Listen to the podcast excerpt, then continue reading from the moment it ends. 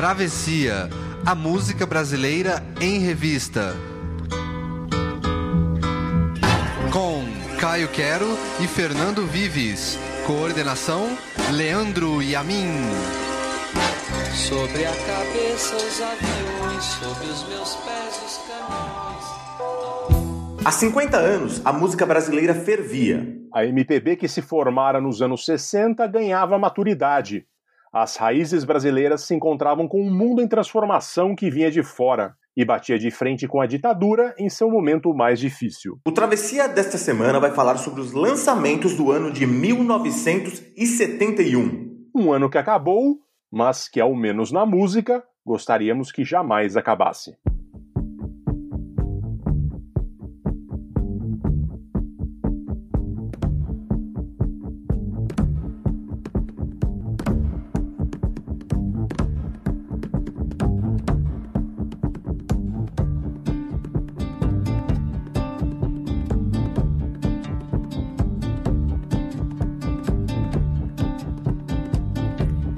Everybody knows that our cities were built to be destroyed. Everybody knows that our cities were built to be destroyed. You get annoyed, you buy a flat, you hide behind the mat. But I know she was born to do everything wrong with all of that. But I know Oh, she was born to do everything wrong with all of that. Maria Bethania, please send me a letter. I wish to know things are getting better, better, better, better, better, Bethania. Please send me a letter. I wish to know things are getting better.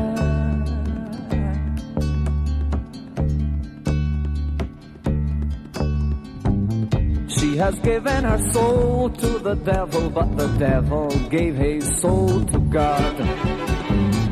She has given her soul to the devil, but the devil gave his soul to God. Before the flood, after the blood, before you can see. She has given her soul to the devil and bought her flat by the sea. She has given her soul to the devil and bought her flat by the sea. Maria Bethania, please send me a letter.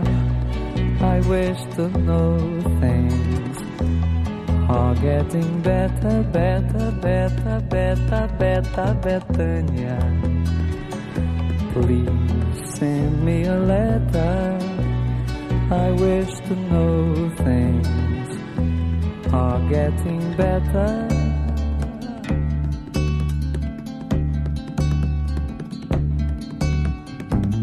Everybody knows that it's so hard to dig and get to the root.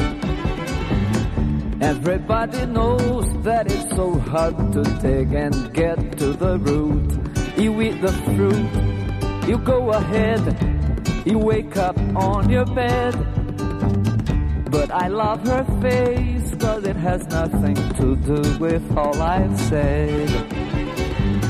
But I love her face, cause it has nothing to do with all I've said. Maria Bethania, please send me a letter. I wish to know things are getting better, better, better, better, better, Bethania. Please send me a letter. I wish to know things are getting better.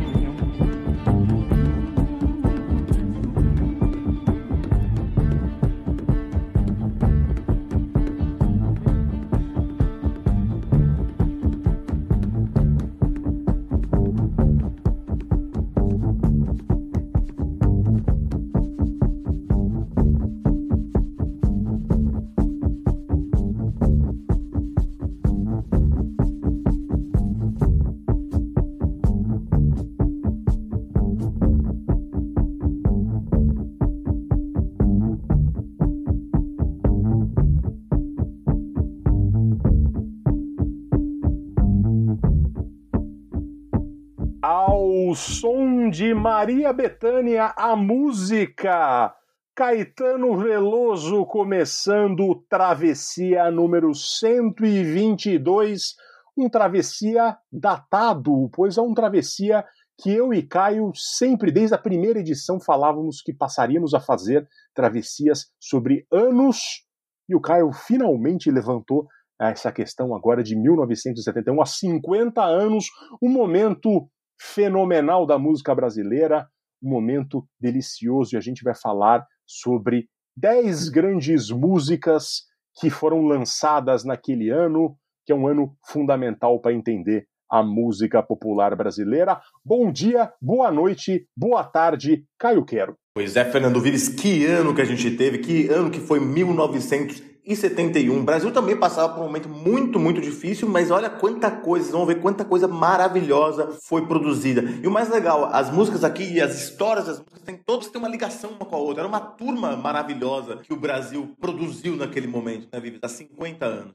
Vinha essa turma então dos anos 60, que nasceu nos anos 40 e que acabou sendo forjada nos festivais, que é Chico, que é Caetano, depois vinha Viriagal, que é o Jardim Macalé, e se juntava também com um povo que fez sucesso naquilo, como Elis Regina, um povo que vinha da Bossa Nova, e depois abraçando já uma turma que faria sucesso nos anos 70. Tinha também a galera da Jovem Guarda, que é o Erasmo e o Roberto, tinha a Elis, que vinha de tudo isso, e tinha um cara que era um ET, que já vinha com uma influência muito americana, que era o Tim Maia. Enfim, vamos falar de tudo um pouco aqui, vamos falar de rock também.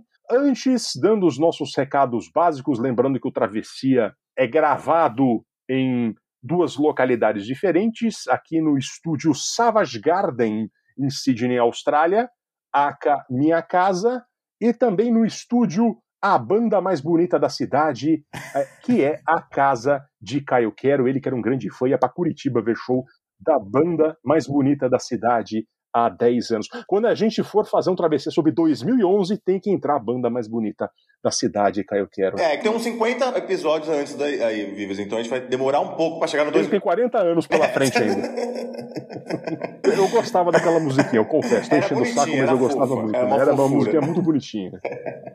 Enfim, você pode acompanhar as atualizações do Travessia pelo nosso Instagram, procura lá Travessia Podcast, também pelo Facebook, Travessia Podcast, ou por nossas arrobas no Twitter, arroba Caio Quero, arroba FDVives.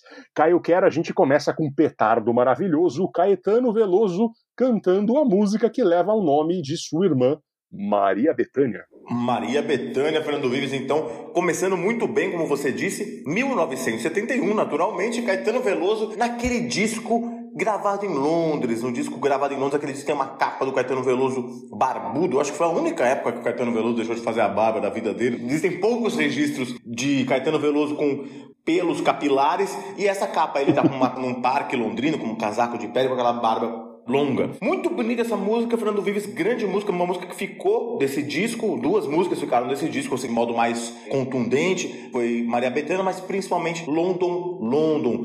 É um disco importante na, na vida do Caetano e, e numa fase difícil da vida dele. O Brasil estava num momento muito esquisito em 1971, né? A ditadura estava no seu pior momento, no seu momento mais agressivo, mais repressivo. Ditadura de Emílio Gastazu Médici, então, que era o presidente da República, e o Caetano estava exilado. O Caetano e Gilberto Gil exilados em Londres, foram expulsos do país em 1969. E Caetano, enquanto o Gil ele estava em Londres e ele quis beber e mergulhar em todo aquele caldo cultural, o Caetano também fez um pouco disso, mas o Caetano fez com menos alegria. O Caetano fez foi um, um período muito difícil e muito depressivo para o Caetano Veloso. Isso se reflete um pouco nesse disco. É um disco de modo geral muito triste e um disco de muita saudade, principalmente. Maria Bethânia, a gente fala nessa música, ele faz é, uma, é, um disco todo feito com muitas músicas em inglês e também algumas versões em português de Asa Branca, de outras canções populares aí. Fala muito sobre a saudade do Caetano pelo Brasil. E Maria Bethânia, ele, ele fala disso, né? Maria Bethânia Please send me a letter. I wish to know things are getting better. É, Maria Bethânia, por favor, me mande uma carta. Eu quero saber se as coisas estão ficando melhores. É essa coisa, essa saudade da irmã, essa saudade do Brasil e fora a grande genialidade de Caetano Veloso, que aí faz essa poesia em inglês e ele faz esse jogo de palavras, né? better, better, better, que é como os ingleses os australianos falam melhor, né? Com esse, com esse sotaque bem beta, beta, beta, e fica Betânia depois. Coisa linda, Fernando Vives, um biscoito fino feito por Caetano Veloso em 71, mesmo num período muito difícil. Esse disco ainda tem, como eu disse, Asa Branca, uma versão com um aboio maravilhoso que ele faz, do Luiz Gonzaga, naturalmente. Tem também London London, como eu disse, que daí foi gravada pelo RPM nos anos 80 e ficou muito famosa. Ele tem Quero Voltar para Bahia. É um disco muito bonito, tem Marinheiro Só também, e muito triste. Um disco, acima de tudo, triste nesse momento que o Caetano estava passando no exílio em Londres. Logo depois de gravado, esse disco foi gravado na Inglaterra, a partir de um convite do produtor Ralph Mays. Ele, após gravado, ainda em 71 ainda, ele começou a gravar aí uma outra obra-prima, e aí talvez para muitos o melhor disco do Caetano, que também foi gravado em Londres, que é o Transa, mas que foi lançado só em 72. Esse período difícil de exílio do Caetano, ele foi muito produtivo também, né, Fernando Vives? Ele era jovem e trazia esse caldo cultural do Brasil, do Nordeste, e de repente ele chegou numa Londres, que apesar dele estar muito triste, apesar de todos os problemas de adaptação e, e dos motivos que faziam ele estar tão longe, ele foi obrigado a ir para lá. Tinha toda a influência do rock que acontecia no seu melhor momento, pós 68, e esse caldo cultural marcou o Caetano Veloso para valer até, até hoje. Sim. Então é uma, uma marca fantástica. E a gente já está começando aqui falando também da ditadura, né, ele fugindo da ditadura, e a gente vai falar de construção do Chico Buarque, que tem tudo a ver com isso, e já começa o programa com os dois petardos, então, desse ano. Vamos ouvir Construção Francisco Buarque de Holanda. Amor daquela vez como se fosse a última.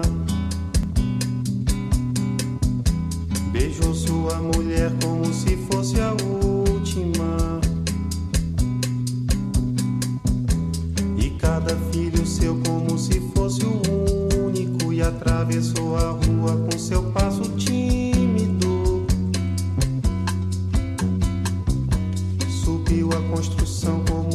Fosse máquina. Ergueu no patamar quatro paredes sólidas. Tijolo com tijolo num desenho mágico. Seus olhos embotados de cimento e lágrima. Sentou pra descansar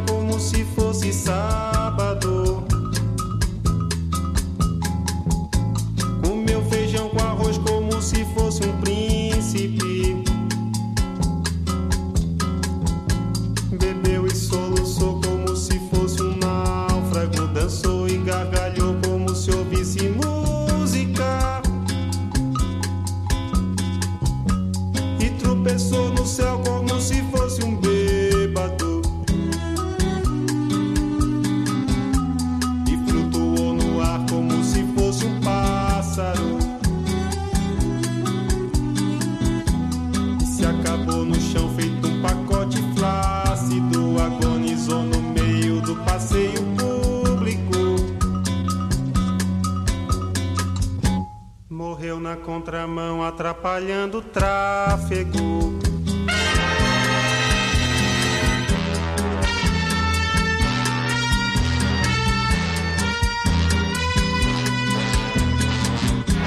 Amor daquela vez. Como se fosse o último. Beijou sua mulher. Como se fosse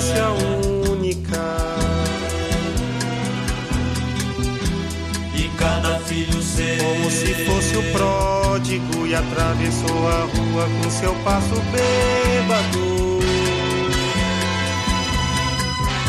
Subiu a construção como se fosse sólido. Ergueu no patamar quatro paredes mágicas.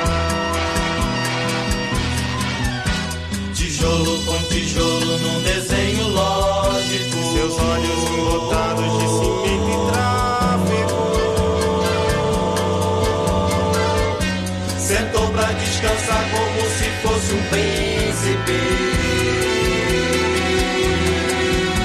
Comeu feijão com arroz como se fosse o máximo. Bebeu e soluçou como se fosse máquina. Dançou e gargalhou como o próximo.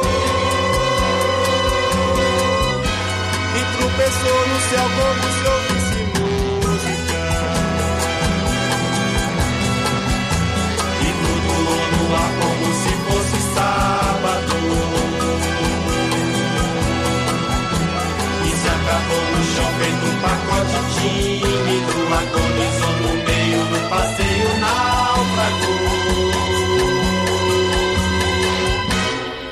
na contramão, atrapalhando o público.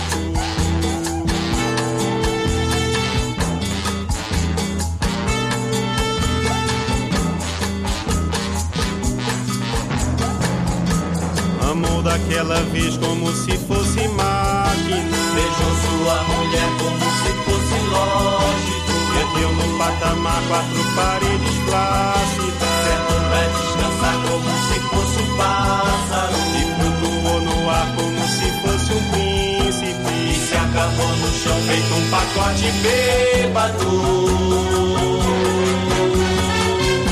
Morreu na contramão, atrapalhando o sábado.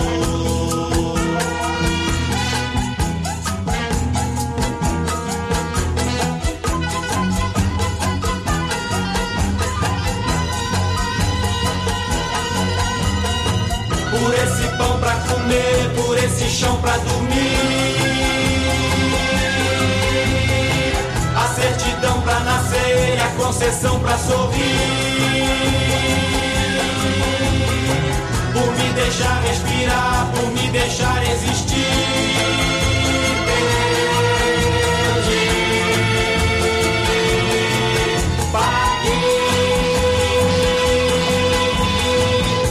Cachaça de graça que a gente tem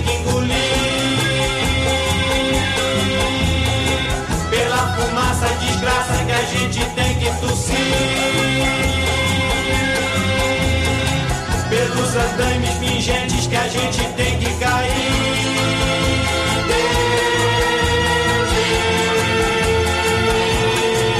Paguei pela mulher carpinteira pra nos louvar e cuspir. E pelas moscas bicheiras a nos beijar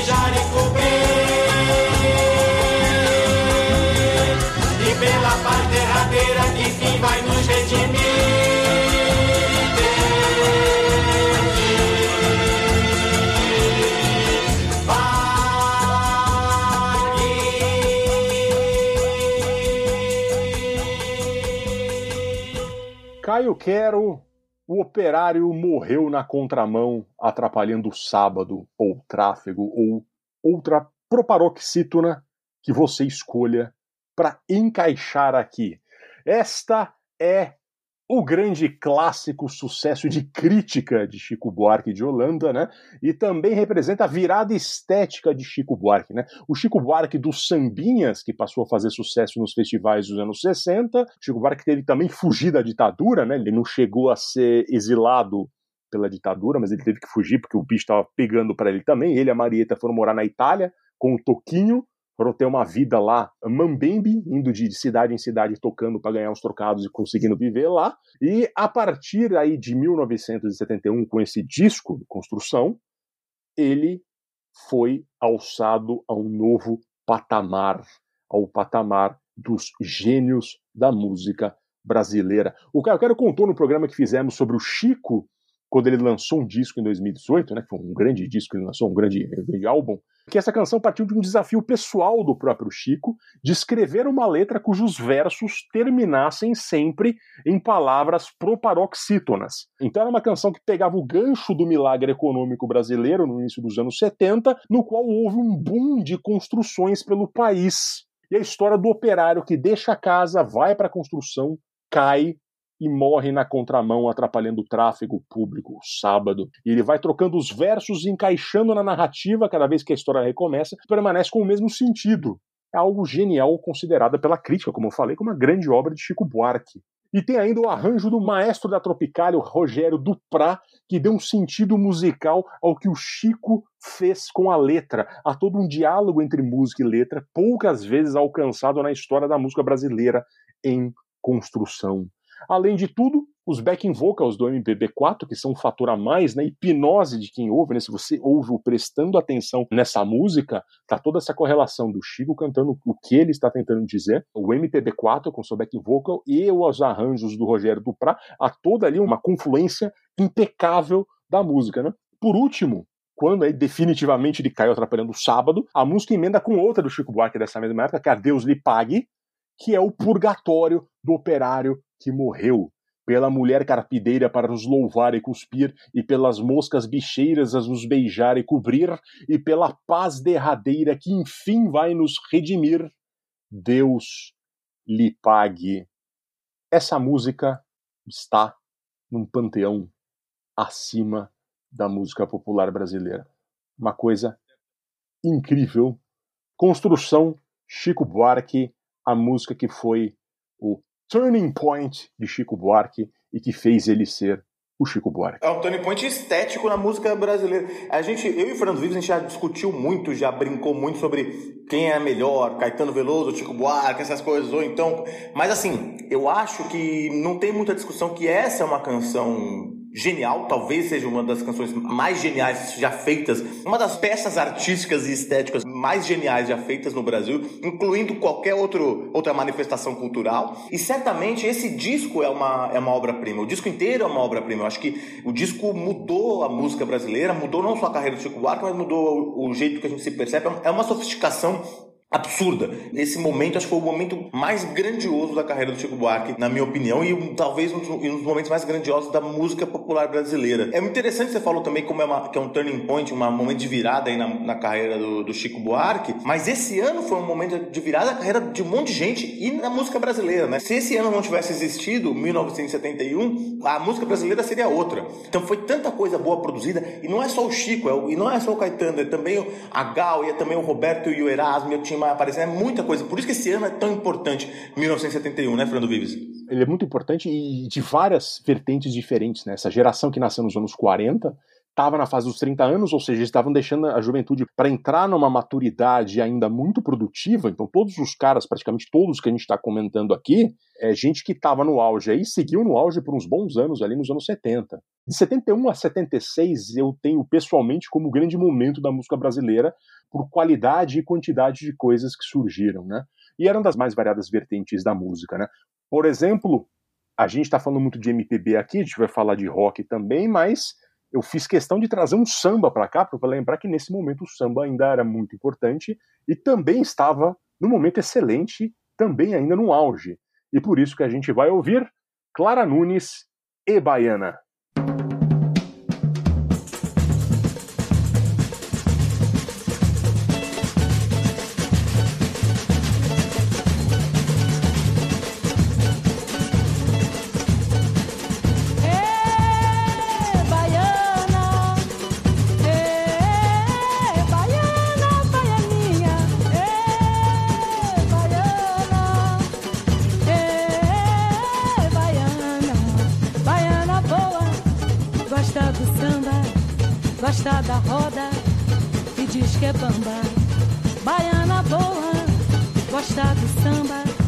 Gosta da roda e diz que é bamba. Olha, toca a viola que ela quer sambar, ela gosta de samba, ela quer rebolar. Toca a viola que ela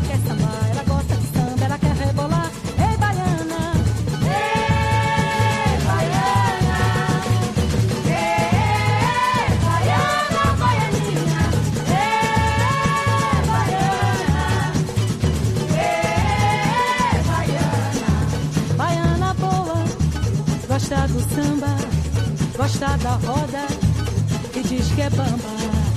Baiana boa, gosta do samba, da roda e diz que é bamba. Olha,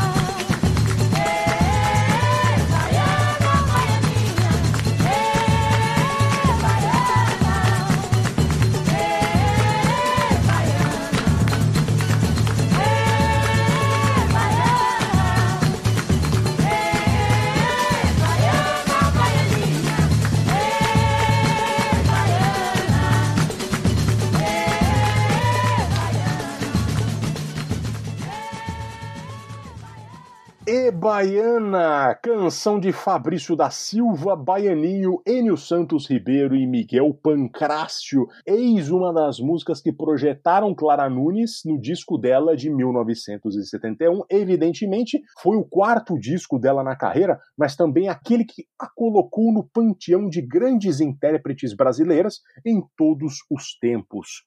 A partir desse disco, Clara ficou nacionalmente famosa e requisitada por compositores que lançavam seus discos e tentavam alcançá-la. Eu trago esse disco aqui para lembrar que nessa época o samba era carro-chefe da música brasileira e vivia também uma efervescência. A gente tinha Martinho da Vila e Paulinho da Viola que já eram realidade e também lançaram discos interessantíssimos nesse ano. O Paulinho lançou dois, inclusive. Você tinha Cartola e Nelson Cavaquinho, que eram da velha guarda, né, gente que dos anos 30, lá do, do começo do carnaval, dos anos 40, eles estavam sendo recuperados e você tinha toda uma fertilidade cultural acontecendo nas escolas de samba do Rio de Janeiro, que culminaria em muita coisa boa ao longo daquela década. Então, o samba aqui muitíssimo bem representado pela Clara Guerreira. E agora vamos ouvir Gal Costa.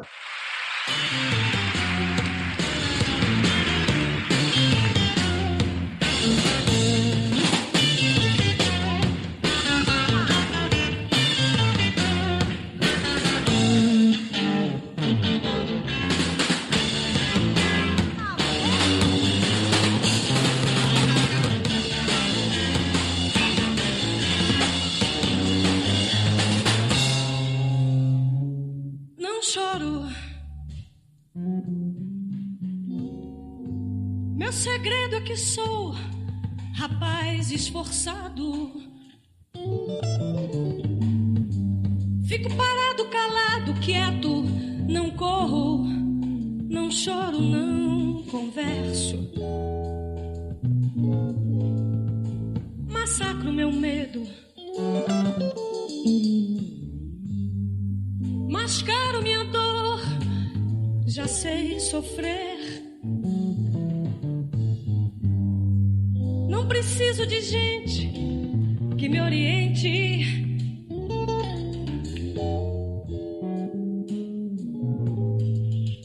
Se você me pergunta como vai, respondo sempre igual. Tudo legal. Mas quando você vai embora, Movo meu rosto do espelho, minha alma chora. Vejo o Rio de Janeiro.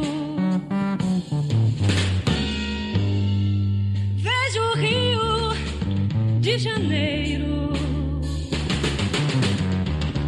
Comovo, não salvo, não mudo.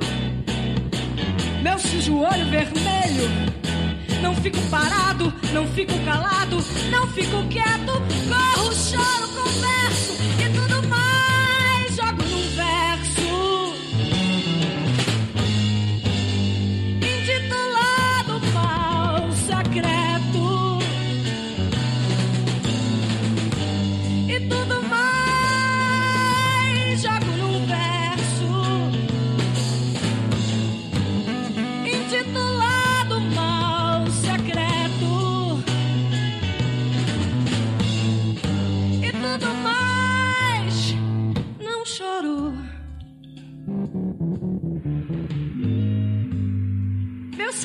que sou rapaz esforçado.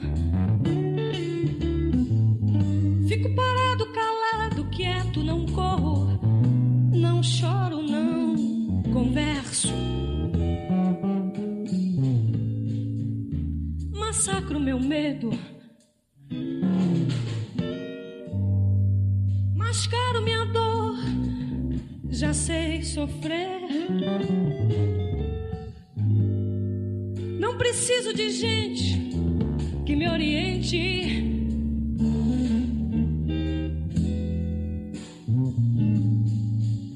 Se você me pergunta como vai, respondo sempre igual.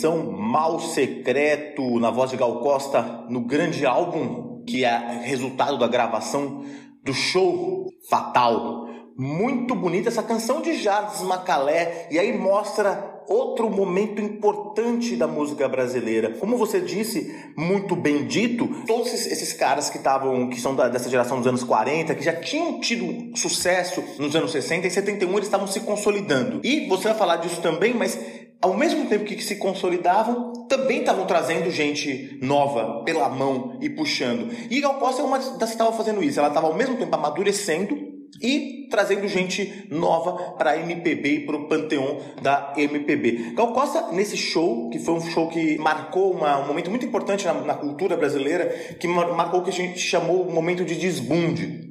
A gente falou sobre isso no programa especial sobre a Gal. Lembrando, o Brasil estava no momento mais repressivo da ditadura. O governo Médici foi o mais repressivo de todo o regime militar. E aí, ao mesmo tempo, a maior parte da- resistência, tanto da resistência armada quanto da resistência pacífica, digamos assim, à ditadura, ela, ela tinha sido desbaratada. As pessoas estavam sendo torturadas, as pessoas estavam sendo presas, as pessoas estavam sendo exiladas. E houve um certo cansaço, um desespero na cena cultural que fez com que as pessoas acabassem se voltando um pouco mais para, não, não, não diria um certo hedonismo apenas, mas também assim, para uma experimentação não só estética, mas experimentação com drogas, experimentação com filosofias, experimentação que não tivessem imediatamente a ver com política. E a Gal foi um pouco um símbolo disso, e esse show fatal dela também foi um pouco símbolo disso. Nessa época tinha uma construção lá em Ipanema, e aí todo mundo tinha feito um monte de areia, estavam fazendo algum emissário submarino lá em Ipanema, e aí a- na construção a areia foi acumulada, então ficou parecendo umas dunas. E o pessoal lá dessa época, a Gal, o Jorge Ben, o Arnaldo Jabor, o Jades Macalé, o Ali Salomão, todos eles iam nessas dunas, que ficaram conhecidas como dunas da Gal, para conversar, para fumar maconha. E, e esse lugar ficou sendo um lugar da contracultura naquele momento. E um símbolo disso é esse show que a Gal fez, que estava fazendo um sucesso absoluto no Rio, no Teatro Teresa Raquel, que é um show assim, de uma experimentação absurda, dirigido pelo Jardes e pelo Vali Salomão, poeta baiano Vali Salomão, onde a Gal já estava trazendo uma voz muito mais inspirada no rock americano e no rock inglês. Essa voz dela, no começo ela tinha uma coisa muito bossa novista, mesmo na época da Tropicália. Ela traz aqui uma voz agressiva, muito inspirada na Janis Joplin para fazer rock and roll mesmo.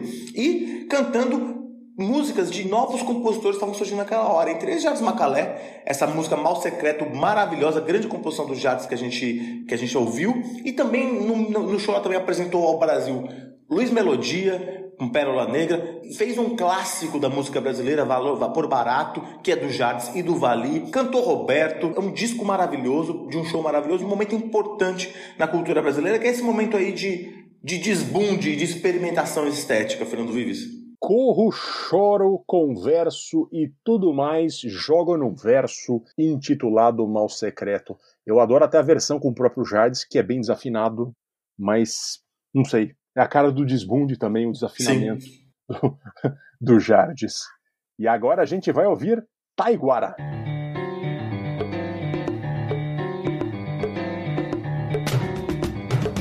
Meu pai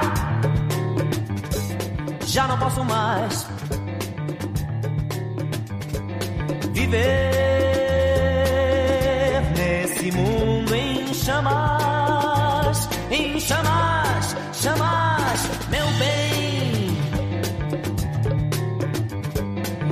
quero bem, mas vou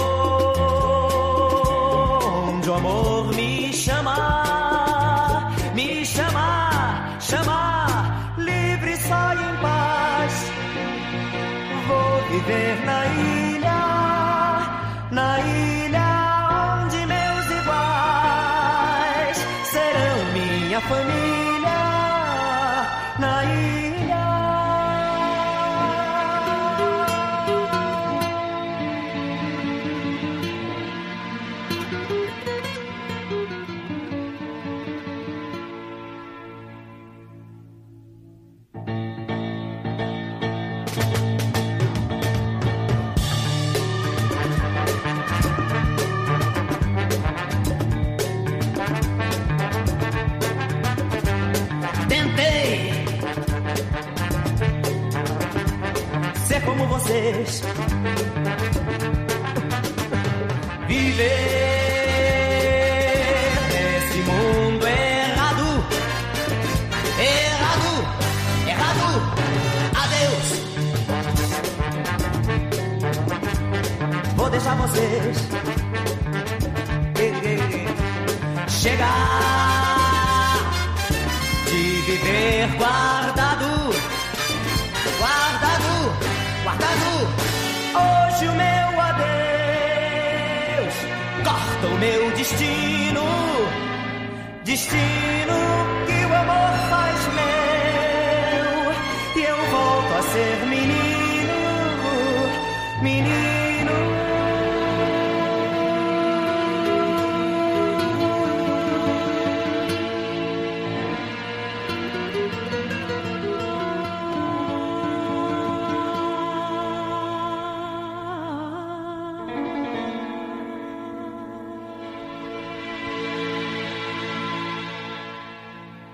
Fernando Vives. Ouvimos então a grande voz de Taiguara no álbum Carne e Osso.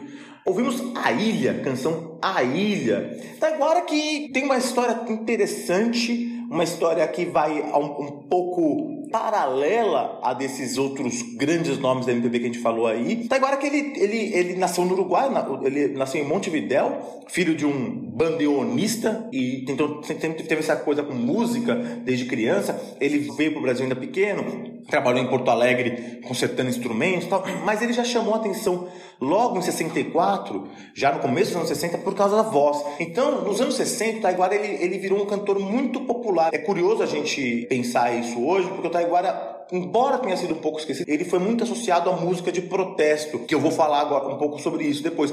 Mas até o, final dos anos 60, ele era um, um cantor popular, não, não crooner, porque ele, ele tinha composições próprias. Um romântico, exatamente, do popular no, no- no sentido popularesco da palavra. Ele era um cara que fazia sucesso. Ele fazia sucesso porque tinha uma voz muito bonita, uma voz diferente, né? E tinha essa coisa do romântico. Mas o Taiguara também era um cara cheio de ideias na cabeça. E essa canção que a gente ouviu agora, A Ilha, foi a primeira canção a ser censurada do Taiguara. O Taiguara que guarda o título de o cantor e compositor mais censurado da, da ditadura brasileira. Quem quiser saber mais sobre o Taiguara, ouça o programa travessia especial sobre Taiguara que a gente fez com o nosso amigo Thomas Papon, jornalista, ele mesmo um- uma figura importante da música brasileira, e ele fala tudo do Taiguara. E o Taiguara ele foi isso, ele foi muito, muito censurado, e isso até fez com que ele passasse para uns exílios, ele fez discos muito experimentais, misturando não só a música brasileira e a música do Prata lá do, Uruguai, mas também uma influência guarani, que é muito, muito bonita, é muito sofisticado em termos instrumentais. Ele era um instrumentista também muito virtuoso, tocava muito bem piano. Essa música foi a primeira a ser censurada e não, não tem muito dúvida por quê. Porque ela chama A Ilha e é uma referência direta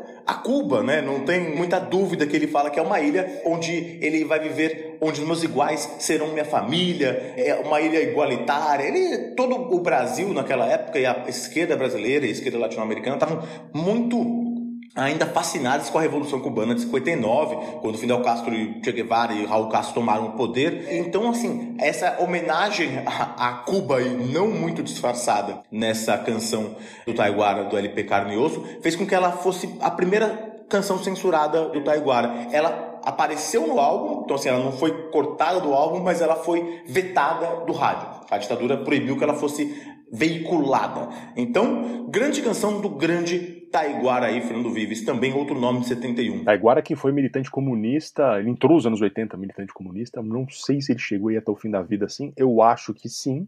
Ele que tem a música que homenageia o Cavaleiro da Esperança, né, que homenageia uhum. Prestes. Então ele, de fato, ele fez a transição que, que é, normalmente é o, é o caminho oposto de muita gente, né? Da música e da política que começa comunista e vai se endireitando, entre aspas, vai indo para a direita, né? Sim. E ele fez o contrário, né? Ele era um cantor popular, que não que ele fosse alienado, mas ele era um cantor popular e nos anos 70 ele entrou, ele foi para a militância de esquerda, cada vez mais, entre aspas, radical. E agora a gente vai ouvir Elis Regina.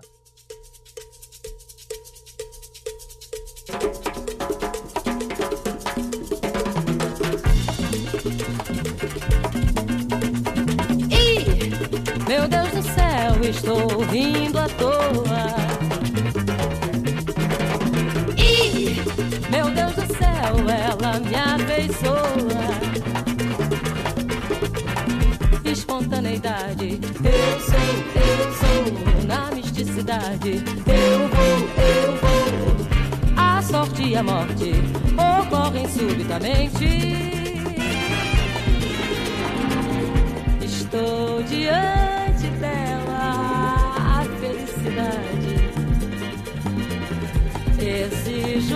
parcela da cumplicidade.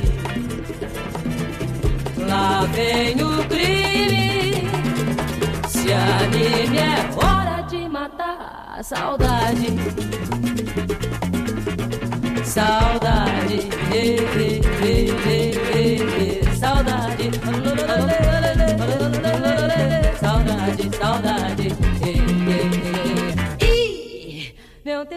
céu, estou rindo à toa.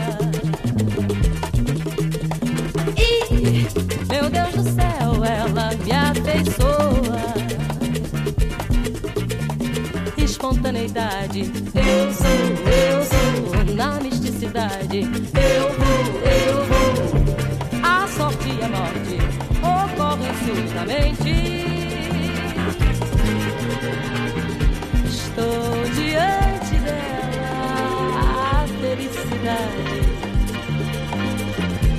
Exijo a parcela da cumplicidade. Lá vem o crime, se anime, é hora de matar saudade. Saudade, yeah, yeah, yeah, yeah. saudade, saudade,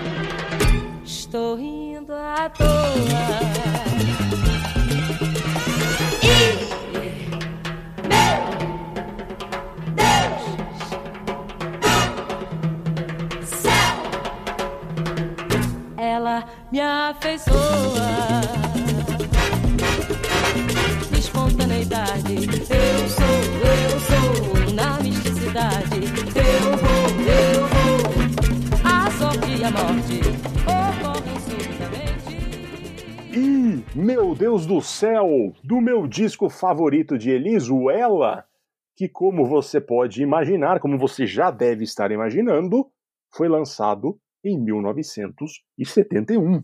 Canção de Ivan Lins e Ronaldo Monteiro de Souza. A gente fala de vez em quando desse disco porque ele é o segundo álbum que mostra a guinada na carreira da Elis. A Elis explodiu no auge da bossa nova, virou cantora de sucesso e apresentadora de TV a partir disso lá no, no miolo dos anos 60. Só que passou a vender cada vez menos discos no fim daquela década e virou a década ali, 1970, um tanto perdida e com fama de ultrapassada. Aí a gravadora CBD Philips botou o Nelson Mota para produzir o disco de 1970 chamado Em Pleno Verão. E o Mota era um cara antenadíssimo, sabia tudo o que estava ocorrendo na música nos Estados Unidos e da Europa, e ele colocou Elis para fazer menos bossa nova e mais coisas atuais ali daquele momento com referências estrangeiras. Essa parceria voltaria a ocorrer em 71 com ela, um disco no qual ela traz composições não só de artistas consagrados, como Caetano Veloso, Tom Jubim, Erasmo Roberto e Baden Powell, mas também artistas que seriam muito importantes na década de 70. E aqui também é importante falar isso porque ela, a Elis, foi uma das artífices da passeata contra a guitarra elétrica, né? contra a Jovem Guarda, até porque ela tinha o programa da Bossa Nova, que era contra o programa da Jovem Guarda na Record, e poucos anos depois, ali, nessa época, ela passou a não só simpatizar, como a, cantar Erasmo e Roberto, que eram os, os antípodas dela nessa disputa. Né? E esses artistas novos que ela passou a trazer aqui, o caso de Ivan Lins, né, nessa música, mas também o caso de Aldir Blanc, que também está nesse disco. Essa marca de ouvir muitos novatos e lançá-los como compositores marcaria Elis Regina até o fim da vida dela, em 1982. E aqui nesse disco, o balanço, portanto, entre a bossa nova, que era a bagagem cultural dela, o rock, o samba e a MPB. Não foi exatamente um sucesso de público, mas também não foi um fracasso. A Elis não seria tão popular mais quanto já havia sido, mas foi um sucesso de crítica com o seu público cativo. Eu adoro esse disco e essa, e meu Deus do céu, é a música que o abre. E agora a gente vai falar das heranças do rock, o rock amadurecendo com Erasmo Carlos.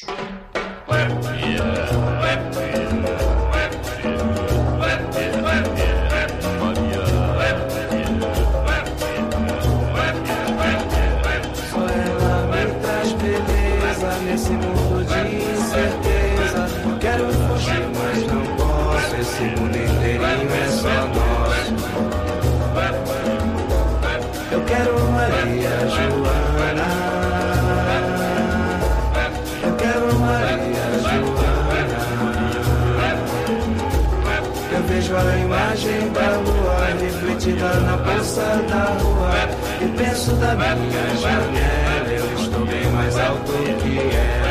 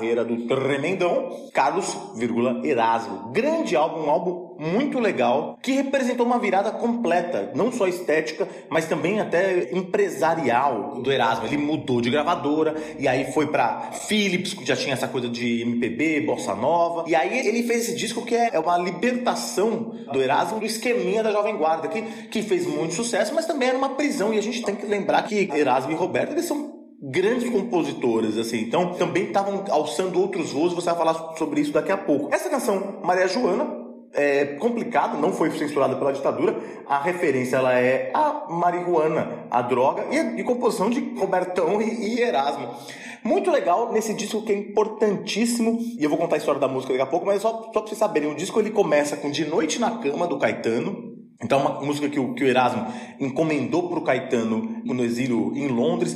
Tem Dois Animais na Selva Suja da Rua, que é do Taiguara, outra grande composição. Tem Jorge Ben também. Tem É Preciso Dar um Jeito, meu amigo, que é lindo. Tem muita música boa, é um disco muito legal. Escutem o disco todo. E a gente tem, então, Maria Joana, que aí essa canção é muito legal. A história dessa canção, que é bem bem polêmica e não foi censurada, embora tivesse uma referência direta à maconha, é muito interessante. O Erasmo ele deu umas, algumas entrevistas, se eu não me engano, foi uma entrevista à revista Trip que ele deu, que eu estava vendo quando ele conta sobre a história dessa música, ele fala que durante as gravações do Roberto Carlos em Ritmo de Aventura, que é aquele filme do Roberto que ele faz tudo, né? É um James Bond de, de Cachoeiro Tapemirim, né? Ele vai, anda de, de helicóptero, ele anda de carro, ele passa debaixo de helicóptero num túnel, ele vai para Israel, ele vai para Portugal. É, é, foi uma super produção. Foram, assim, locações em vários países em um tempo que não se viajava tanto, assim, viagem de avião é um negócio caríssimo. Então, e aí o Erasmo, ele conta que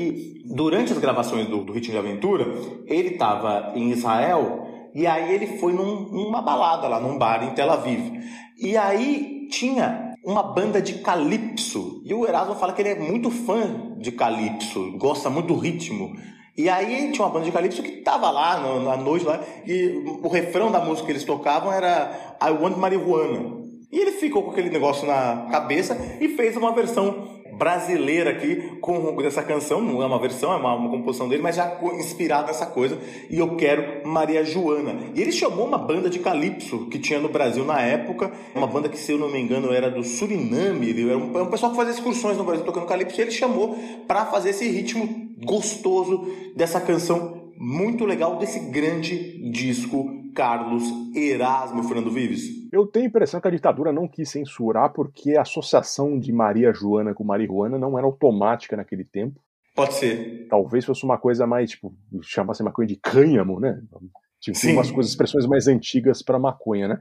Tenho só uma coisa para dizer sobre esse disco aqui, que é genial, como você disse também. Ele, ele é incrível do começo ao fim. Ele é uma delícia de ouvir. Tem a canção Agora Ninguém Chora Mais, que é um rockão delicioso. E eu, eu coloquei isso no Twitter em janeiro também. Os primeiros 30 segundos de Agora Ninguém Chora Mais são muito parecidos com o começo de uma música chamada Psyche Rock, de Pierre Henry, que era um francês malucaço que fazia altos experimentos, é o pai da música eletrônica. Tem gente que vai falar que é plágio, é uma grande chance de ser plágio essa música, tá? Naquele tempo as coisas eram mais nubladas do que são hoje.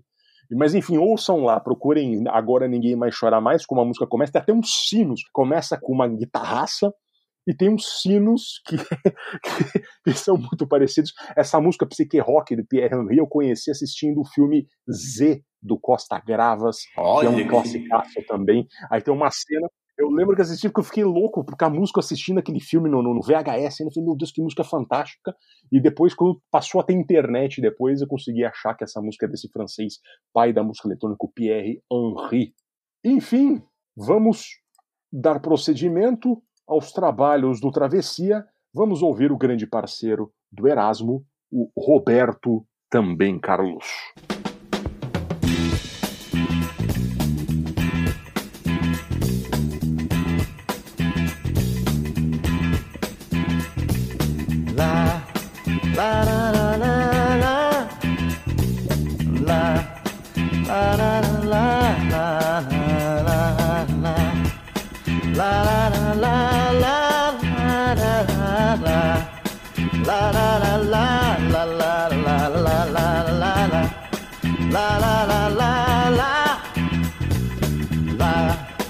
La la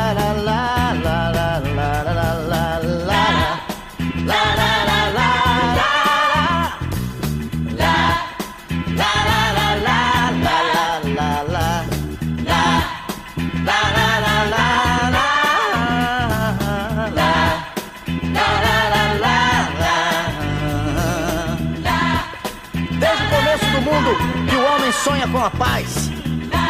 Ela está dentro dele mesmo. Ele tem a paz e não sabe.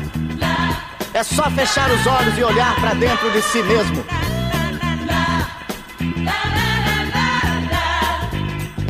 Tanta gente se esqueceu que a verdade não mudou. Quando a paz foi ensinada, pouca gente escutou. Meu amigo, volte logo, venha ensinar meu povo. O amor é importante, vem dizer tudo de novo.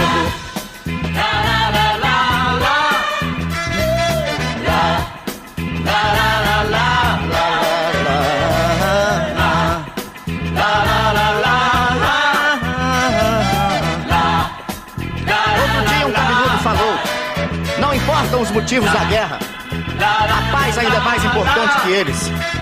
Essa frase vive nos cabelos encaracolados das cucas maravilhosas, mas se perdeu no labirinto dos pensamentos poluídos pela falta de amor.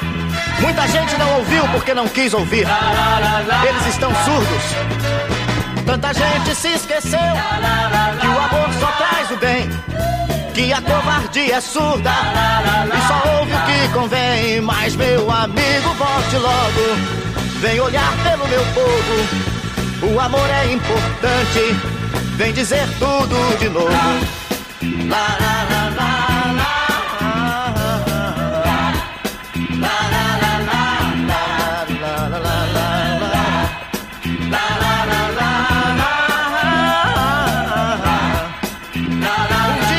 se encheu de amor e em todo seu esplendor as vozes cantaram. Seu canto ecoou pelos campos, subiu as montanhas e chegou ao universo. E uma estrela brilhou mostrando o caminho. Glória a Deus nas alturas e paz na terra aos homens de boa vontade.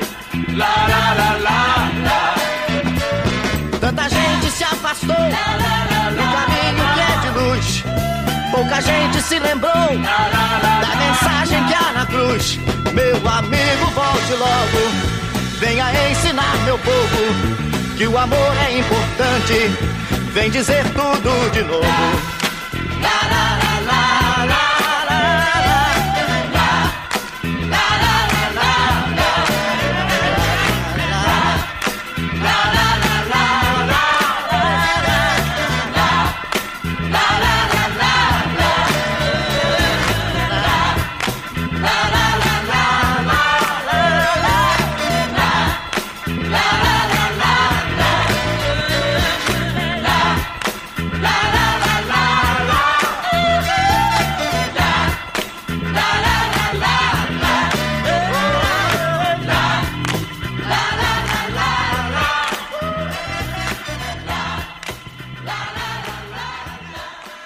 Amigo volte logo, venha ensinar meu povo que o amor é importante, vem dizer tudo de novo. Roberto Carlos, todos estão surdos, classicaço do mais incrível álbum feito por Roberto Carlos Braga, o Robertão de Cachoeiro do Itapemirim. Esse disco do Roberto Carlos, o 11 primeiro lançado por ele, que é o ápice de sua carreira, pelo menos é o que eu considero fortemente. Aqui, após dois anos já bebendo no soul americano, na Motown Records, Roberto Carlos enterra em definitivo o rockzinho enlatado da Jovem Guarda e passa por uma fase criativa junto de seu parceiro Erasmo. É o black americano com pegada religiosa, com Todos Estão Surdos, essa delícia que a gente ouviu, e também Jesus Cristo, é a primeira ligação com Caetano Veloso na política também, uma rara estocada do Roberto na ditadura, com dois e dois, que a gente já falou aqui também e também a que ele fez em homenagem a Caetano, né, o Debaixo dos Caracóis e os Seus Cabelos. Tudo isso aliado a um romantismo que a partir dali seria dominante em sua carreira, um romantismo do macho com autoestima lá em cima, como detalhes como Amada Amante, que é a música que sutilmente fala de adultério, mas se você quiser, não é. um disco gravado nos Estados Unidos, na sede da SBS em Nova York, com arranjos belíssimos do maestro americano Jimmy Wisner. Nunca mais o Roberto Carlos chegou perto de fazer um disco como esse. Eu incluo fácil É uma possível lista dos maiores discos brasileiros, talvez até nos 10. É impressionante, Caio, que se eu tiver que fazer minha lista, a top 20 dos discos, eu vou encontrar uns 4 ou 5 de 1971 aqui, viu? Ou pelo menos vai de entre 70 e 73 ali, vai ter uns 5, 7 discos.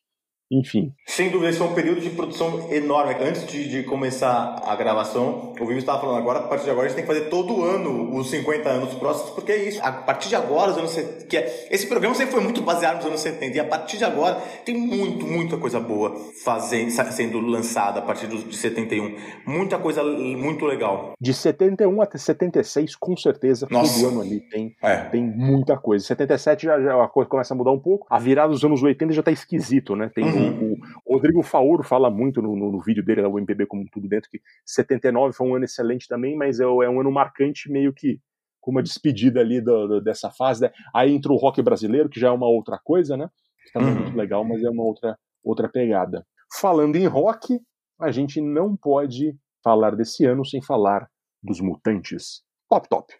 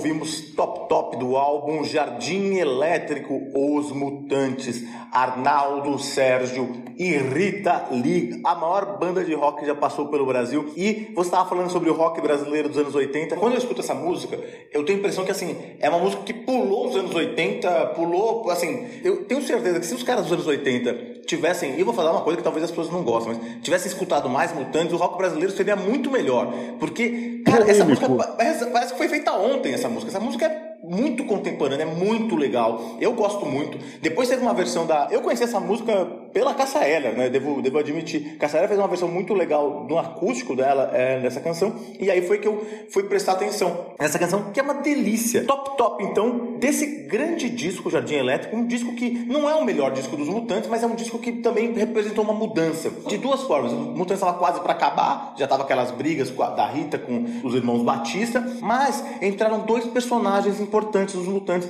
que muitas vezes são esquecidos, que foi o baterista Dinho Leme e o Liminha, o grande baixista Liminha. E eles trouxeram um frescor para os Mutantes que apostaram muito no- no- numa mistura de ritmos nesse álbum. Então tem tipo música latina, tem que tem o El Justiciero, que é uma delícia. Eu quase pus El Justiciero aqui, que é uma delícia, que é um, um portunhol de araque lá, muito di- divertido.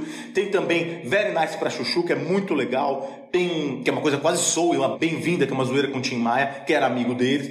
E tem Virgínia, tem Portugal de Navio. É muito legal. Essa canção especificamente, ela tem uma, um, um detalhe, porque eles, pelo contrato lá, todas as músicas tinham que ser assinadas pelos irmãos Batista e pela Rita. Mas essa música não é dos três, essa música é do Liminha. Liminha que não falei, esqueci de falar, mas já apareceu neste programa aqui, porque o Liminha e o Dinho, o Dinho Leme, o baterista, eles tocam no, Carlos Erasmo, eles tocam com o Erasmo no, no, no disco Carlos Erasmo. E aí eles entraram nos Mutantes e mudaram os Mutantes. E, e quando os Mutantes voltaram naquela época, ainda antes de estar com a Cássia Eller, tá, quando teve uma volta, uma reunião dos, dos dois irmãos Batista de novo, o Dinho também voltou a tocar com eles. O Dinho que é irmão do repórter de Fórmula 1 da Rede Globo, como que é? Reginaldo Vives? Reginaldo Leme, é o irmão do Reginaldo Leme, o Dinho Leme. Saiu da Globo, acho que foi pra Band agora. Foi pra Band.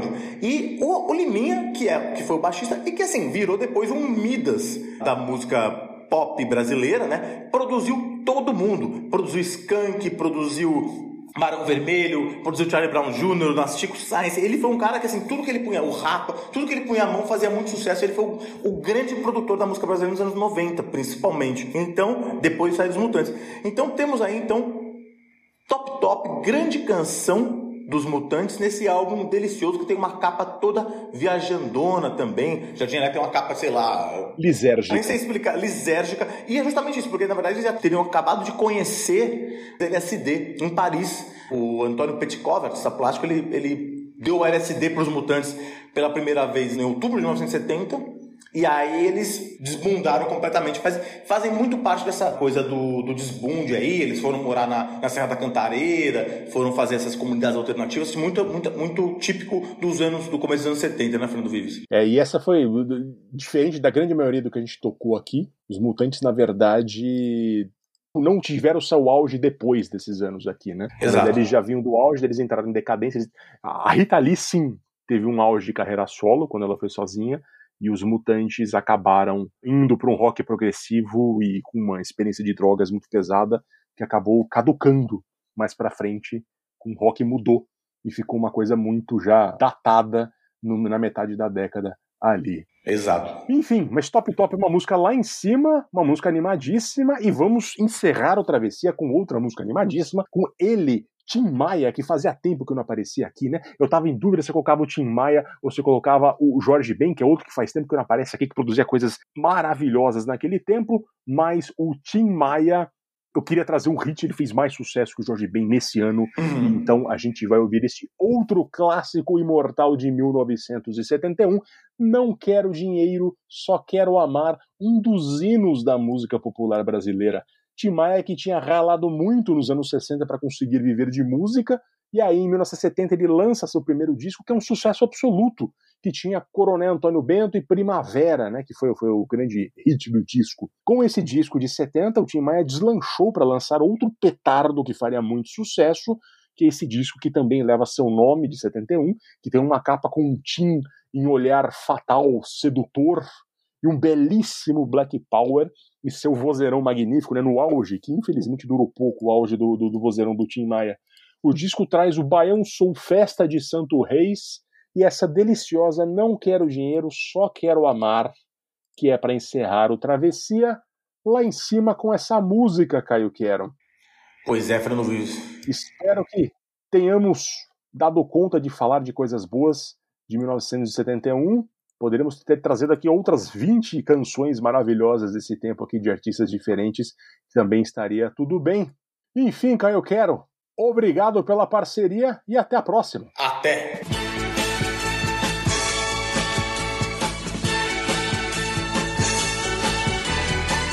Vou pedir pra você voltar, vou pedir pra você ficar.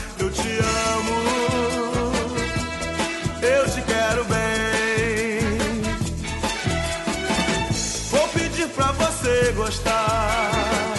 Vou pedir pra você me amar.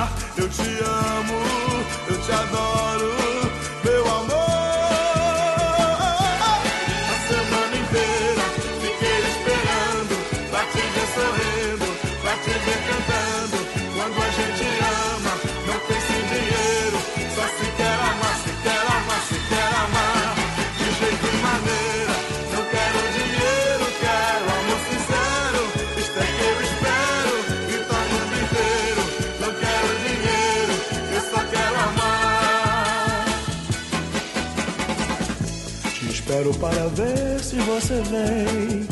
Não te toco nesta vida por ninguém, porque eu te amo. Eu te quero bem.